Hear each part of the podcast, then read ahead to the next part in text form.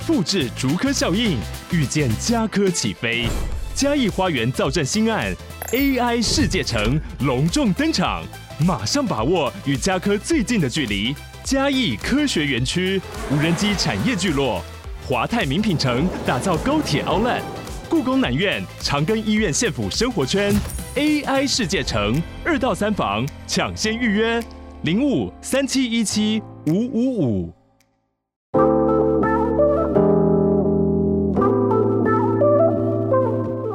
嗨嗨，我是凯莉，欢迎大家来到凯莉素说说。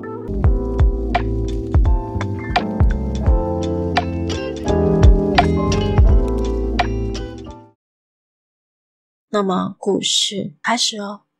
这是我在某间大公司做送货物流的故事。我本身有阴阳眼，从小就会看到跟碰上不干净的东西。而我的这份工作是夜班工作，通常都是等店家收店完之后，我才开始送食材到各个店家。那一日，我被安排跑宜兰线，当时我开着货车前往第一站。到达店家的时候，已经是晚上的十一点三十分了。除了第一间旁边有超商，所以比较有人气以外，接下来的每一家都是周围寂静无人的情况。那时候到了第二个店家，我在冷冻货车上准备拉第二间的食材的时候，我的眼角余光突然隐约看见门旁边有人探头出来看着我，我吓了一跳。我心想，这时应该不会有人啊。我立马跑下车查看，但我发现根本就没有任何人在旁边。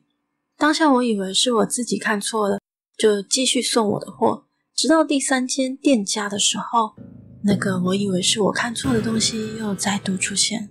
我一样拉着货，正当我准备要拿下车的时候，这时我又看见跟上一间同样的状况，有一个人探头看着我。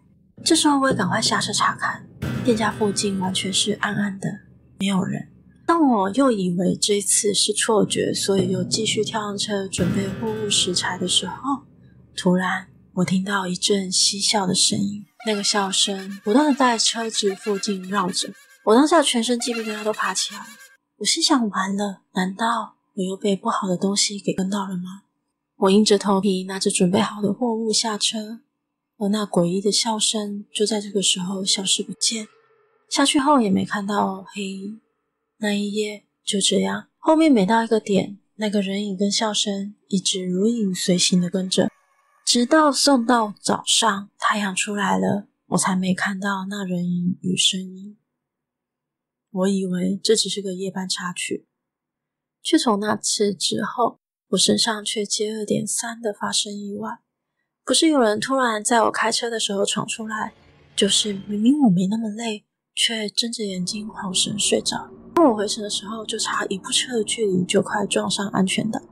还好我反应够快，把车拉了回来，才没事的。如果你说是我太过疲劳，其实不是这样子的。那时我真的没有很累。如果你一个人突然一直发生大大小小的意外的时候，那种诡异的不对劲，你是会察觉得到的。后来我真的受不了，只能去找师傅收机。说完后才渐渐好转，只是师傅也没跟我说到底是发生了什么事。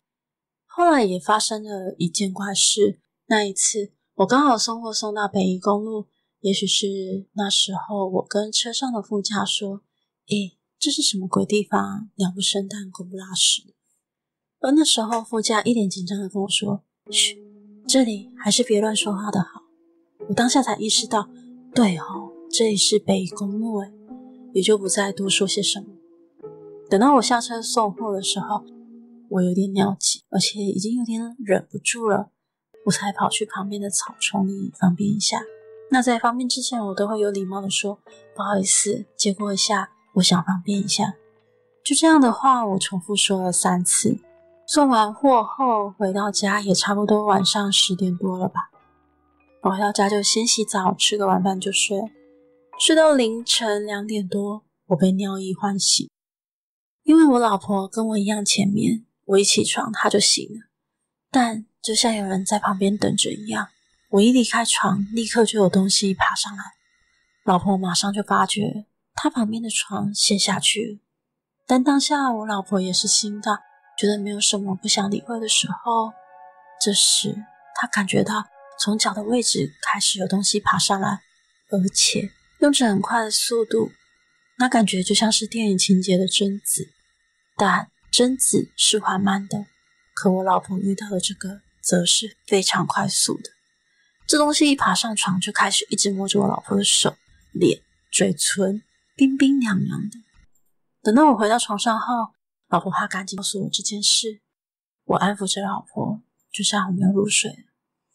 但也从这个时候开始，家里会一直出现黑影，总在我的眼角余光看见有人走过，或者是有人站在角落。不然就是房间里会突然出现浓浓的抽烟味，甚至还会到房间里闹我们。有一天我们真的受不了了，朋友带我们去一间有帮忙在收金处理的师傅看。师傅跟我们说，有一个女生她嫉妒你们，她好像不知道是你的哪一世情人，这辈子又让她找到了你，所以才一直乱你们。后来师傅跟我们说该怎么解决这件事。接着我们隔天马上去处理，好家在处理完之后，这些状况也就消失了。故事结束喽。